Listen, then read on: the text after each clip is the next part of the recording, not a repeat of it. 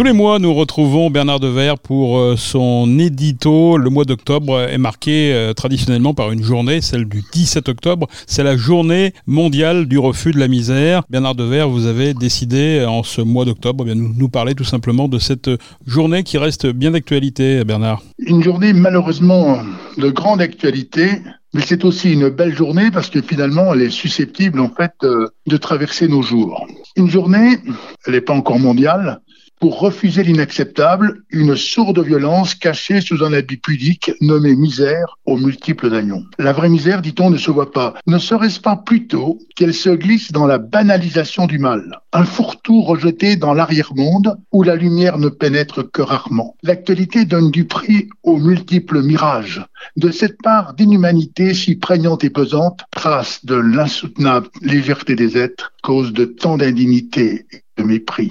Cacher cette misère, on ne voit bien qu'avec le cœur. L'essentiel est invisible pour les yeux. Il nous faut apprendre à nommer cet essentiel plus encore, le rechercher, le désirer, afin de laisser au cœur toute sa place, la première place un combat, celui du refus de la, de la, déshumanisation, à commencer par cette part de soi-même qui nous tire vers l'entre-soi, ce bouclier, une fausse protection ô combien mortifère pour la fraternité. Alors, quelle société voulons-nous? La misère dans une telle situation ne peut être qu'endémique. Notre civilisation rappelle l'homme roué de coups, laissé pour mort. Qui l'a sauvé Non pas le prêtre, le lévite, mais un étranger suffisamment libre et par là même étrange avec son propre soi pour lui laisser une place et en faire son hôte. François Chang a des mots très justes, je vous les partage. De l'étrange, étranger à la pâle figure, tout sautant dans le vent, quitte à un instant fixé de son regard d'ange, ou même esquisser un sourire trop vite évanoui dans la vaste nuit. Le Samaritain était habité par l'humilité, cette force désarmante qui fera dire à Bernanos sous le soleil de Satan que seule elle désarme l'esprit du mal.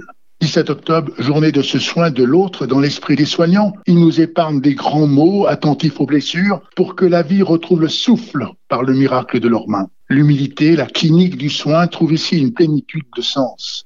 Comment ne pas comprendre que l'heure n'est pas de renverser la table, mais de la partager avec ceux qui ne disposent que des miettes, les oubliés de nos sociétés. Une telle opération ne se fait pas sans quitter les anesthésies des pouvoirs et des savoirs, non plus que les addictions, boulevards de ces facilités qui mènent aux abîmes.